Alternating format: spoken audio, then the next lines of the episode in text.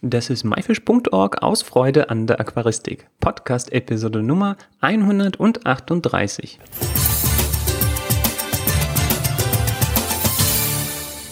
Hi, mein Name ist Joris Utiaevs und danke, dass du heute wieder dabei bist. Auf vielfachen Wunsch hin setzen wir die Meerwasserreihe fort und knüpfen an die erste Episode mit Markus Mahl an, in der wir über das optimale Meerwasseraquarium für den Einsteiger gesprochen haben. Wenn du diese noch nicht kennst, dann mache jetzt hier eine Pause und höre dir zuerst die Episode 119 an. Den Link dazu findest du in der Podcast-App, in der Episodenbeschreibung oder in den Show Notes von dieser Episode oder du gehst gleich auf die URL www.my-fish.org-episode 119. So, und nachdem wir in der ersten Meerwasser-Episode über das Aquarium und die Technik gesprochen haben, geht es heute mal um die Tiere. Und zwar die, die als erstes einziehen dürfen. Es sind häufig Einsiedlerkrebse, die als erste Bewohner in ein Meerwasseraquarium einziehen dürfen. Diese kleinen Tierchen streifen den ganzen Tag durchs Aquarium auf der Suche nach Fressbarem und wenn ihr Schneckenhaus zu klein wird, suchen sie sich ein neues und ziehen um.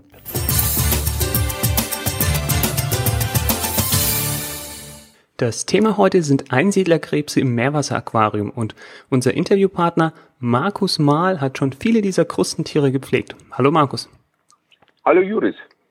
Markus, warum werden Einsiedlerkrebse häufig als erste Bewohner in ein Meerwasseraquarium eingesetzt? Das liegt daran, dass Einsiedlerkrebse verhältnismäßig robust sind und auch viele Arten gerade in der Einlaufphase von Aquarien Algen fressen und dementsprechend nicht zugefüttert werden müssen und auch das Aquarium noch zusätzlich von Algen befreien. Also das sind die ersten Tiere und gleichzeitig haben sie auch eine nützliche Funktion. Genau, und der große Vorteil ist, dass du die, sie nicht zusätzlich füttern musst, um die Wasserwerte nicht noch oder ja, die Wasserwerte nicht schlechter zu machen, sondern durch die Ausscheidung wächst das ökologische System ein bisschen mit. Mhm, wunderbar. Ab wann können diese Tiere eingesetzt werden? Das hängt ein bisschen davon ab, wie das Becken eingefahren wird, aber in der Regel würde ich sie setzen ab dem 14. Tag, wenn der Nitritpeak vorbei ist. Sprich, wenn der Nitritpeak sitzt, sitzt ähm, zwischen dem 7. und 10. Tag beginnt er meistens und ab 14. ist das meistens safe und da würde ich vorher nochmal messen.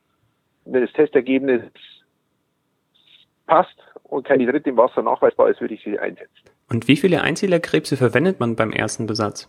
Ich würde jetzt, wenn Sie einmal Faustregel so nennen, würde ich so drei bis vier Stück pro 100 Liter setzen. Und das ist dann nur der Erstbesatz und sollte man die Tiere später quasi die Anzahl nochmal aufstocken oder ist es auch so, ja, auch langfristig eine vernünftige Größenordnung? Ich würde das so belassen. Ich würde mir nur vorab überlegen, wenn ich so größere Stückzahlen setze, ob ich auch später Schnecken setzen möchte, weil da kommt es oft dazu, dass die Einsiedlerkrebse die Schnecken aus den Häusern ziehen, weil sie einfach die Häuser möchten.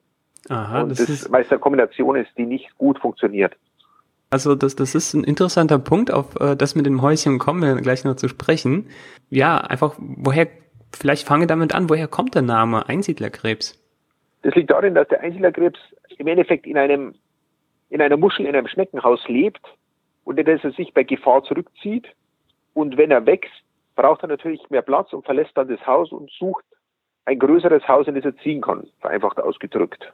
Genau, und warum muss er umziehen? Also weil das alte Haus zu klein wird und dann braucht er zwangsläufig ein größeres. Weil es wie beim Menschen ist, er, er wächst, mit dem Alter wächst er, dadurch wächst natürlich sein Körpervolumen und dazu braucht er irgendwann ein größeres Haus, weil es zu eng wird.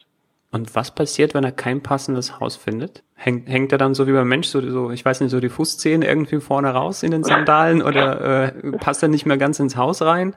Äh, wie, wie, dann stagniert er. Dann kann er sich nicht mehr frei entfalten und entwickeln und wächst dann auch nicht mehr weiter. Würde, würde er dadurch auch umkommen können oder ist es nur jetzt auf das Wachstum bezogen, dass er dann auf jeden Fall ein größeres Haus braucht? Nee, man sieht ja oft im Becken, wenn keine größeren Häuschen angeboten werden und er kein Ersatzhaus findet, lässt er einfach nicht mehr weiter wachsen. Aber natürlich ist es auch eventuell für ihn eine Einschneidung in der Lebensqualität. Ja gut, wenn die Schuhe drücken, dann empfinden wir das auch, auch als unangenehm. Insofern äh, sollte man dann auf jeden Fall ausreichend unterschiedlich große Schneckenhäuser äh, dann eben zur Verfügung stellen. Wie merke ich denn, dass ihm das Häuschen zu klein ist und dass er vielleicht kein passendes Haus findet? Gibt es da Anzeichen? Ich eher nicht, dass die meisten in den Handel kommenden Tiere Häuser mit sich tragen, die groß genug sind. Man merkt aber dann, wenn die Alternative für ein größeres Haus vorhanden ist, dass sie dann verhältnismäßig schnell oft umziehen. Oder auch, dass sie sich untereinander bekriegen. Das ist oft ein Anzeichen, wenn sie sich bekriegen, dass der eine das andere Haus möchte. Interessant. Also dann auf jeden Fall, denke ich mal, ausreichend leere Schneckenhäuser in unterschiedlichen Größen äh, anbieten, dann äh, gerne auch als Deko verwenden und wenn es dann den Tierchen gefällt, dann ziehen sie dann eben auch um. Das ist immer eine sehr gute Möglichkeit, um den Tieren eine hohe Lebensqualität zu bieten und vor allem auch die Konfliktquote untereinander gering zu halten. Weil leere Häuser sehr schnell bezogen werden können ohne große Kämpfe und dann ist auch Frieden im Aquarium. Wir haben jetzt erfahren, dass äh, die Einsiedlerkrebse eben diese leeren Muschel- bzw. Schneckenhäuser ähm, brauchen. Das ist äh, eine ihrer Ansprüche an das Aquarium. Welche anderen Bedürfnisse und Ansprüche haben diese Krebse an das Aquarium? Die Ansprüche sind verhältnismäßig gering, im Endeffekt wie Fische und Korallen. Sie haben annähernd dieselben oder sie haben dieselben Wasserwerte, reagieren natürlich nicht so stark auf Wasserwerte jetzt wie Fische oder Korallen wir haben eine verhältnismäßig hohe, verhältnismäßig hohe Toleranz dabei. Die Ansprüche liegen einfach in diesen grundsätzlichen Wasserparametern irgendwo vom pH-Wert von 8 bis 8,3, normalen Salzgehalt im Meerwasser, Aquarium und dann ist eigentlich schon vieles getan. Einsiedlerkrebse sind sehr, sehr leicht zu halten. Ja. Gibt es irgendwelche, ich sag mal so, ich nenne das mal äh, Vergesellschaftungsprobleme? Also kann der Einsiedlerkrebs mit allen Bewohnern vergesellschaftet werden oder gibt es da irgendwelche Ausnahmen? Man muss grundsätzlich bei den Einsiedlerkrebsen schauen, so große Arten. Es gibt größere Arten, die teilweise wirklich im Aquarium anstrengend werden, weil sie erstmal sehr viel umwerfen aufgrund ihres körperlichen Volumens oder auch teilweise wirklich Übergriffe auf kleinere Fische und ähnliches haben. Andersrum von den Fischen sind größere Drückerfische eventuell gefährlich für kleinere Einsiedlerkrebse. Wir haben jetzt von groß und klein gesprochen. Wie groß können Einsiedlerkrebse denn werden? Oder wenn es dann unterschiedliche Arten gibt, äh, vielleicht kannst du die dann differenzieren? Also diese Standard-Einsiedlerkrebse im Meerwasseraquarium haben irgendwo ähm, eine Gehäusegröße von, sagen wir mal, von zwei bis vier Zentimeter. Und die größeren Arten, die werden schon ja, so acht bis zehn Zentimeter groß. Boah, das sind schon große Tiere. ja, das sind ziemlich große Tiere und werden auch verhältnismäßig anstrengend. Okay, also sind ja vor allem die Kleinen dann interessant, weil, wie du auch gesagt hast, die am Anfang Algen vertilgen und. Genau, es gibt halt die, bei den kleinen Arten einerseits die sehr gut Algen fressen und im Nachgang auch sehr gut Reste verwerten. Futterreste, tote, auch tote Fische mal mitfressen und auch so dafür sorgen, dass kein Futter liegen bleibt. Wenn du sagst, die finden genug Futter im Aquarium, aber gehen wir jetzt mal davon aus, dass vielleicht das Aquarium so sauber ist, dass die einfach nicht genug finden. Das kann ja passieren. Was macht man dann? Normalerweise finden die immer, bei normaler Fütterung finden die immer genügend zu fressen. Und wenn es nicht reichen sollte, würde ich einfach die Futterdosis ein bisschen erhöhen, weil die verhältnismäßig, die, die Einzelkrebse sind sehr mobil. Das heißt, die laufen am Boden, die laufen an den Silikonnetzen hoch, die laufen im Gestein, die sind überall. Die normale Futtermenge meinst du auch für die Fische und oder so? Die Menge? Genau, die, die Futtermenge für die Fische ist in der Regel immer ausreichend auch für die Einzelkrebs, weil durch die Strömung oder auch wenn man die Strömung abschaltet, zumindest durch die Filterung und die Strömung, die durch die Filterung entsteht, noch genügend verwirbelt wird, dass die Einsiedler was abbekommen. Außer ist der Fischbesatz ist so hoch und so schnell im Fressen, dass wirklich nicht nach unten wegfällt. Was aber absolut selten ist. Und was ist jetzt mit dem anderen äh, krassen Gegenteil, wenn das gar keine Fische vorhanden sind? Das ist ein relativ kleines Meerwasseraquarium.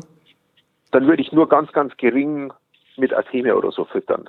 Weil man merkt sofort, dass die, wenn Artemia im Wasser sind, werden Einsiedlerkrebse sofort aktiv und beginnen zu suchen und zu laufen. Bis sie den Artemia finden.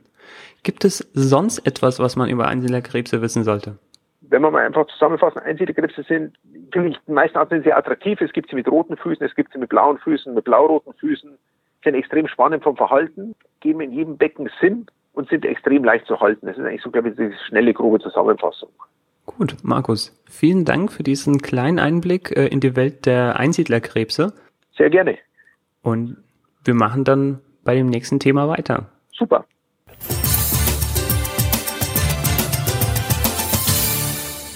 Das war das Interview mit Markus Mahl zum Thema Einsiedlerkrebse. Wenn dir das Interview gefallen hat und du mehr über Meerwassertiere erfahren möchtest, dann musst du nichts weiter tun. Die nächste Folge kommt bestimmt. Die Shownotes zu dieser Episode findest du unter www.my-fish.org-episode 138. Wenn du Markus und uns ein Feedback geben möchtest, dann schreib es gerne in die Kommentare oder gleich als Rezension bei iTunes, denn mit deinem Feedback hilfst du uns, den Podcast noch besser zu machen. Einen Link zu iTunes findest du in der Episodenbeschreibung in deiner Podcast-App oder in den Show Notes. Den Link dazu hatte ich dir bereits genannt. Das war myfish.org aus Freude an der Aquaristik. Tschüss und bis zum nächsten Mal, dein Juris.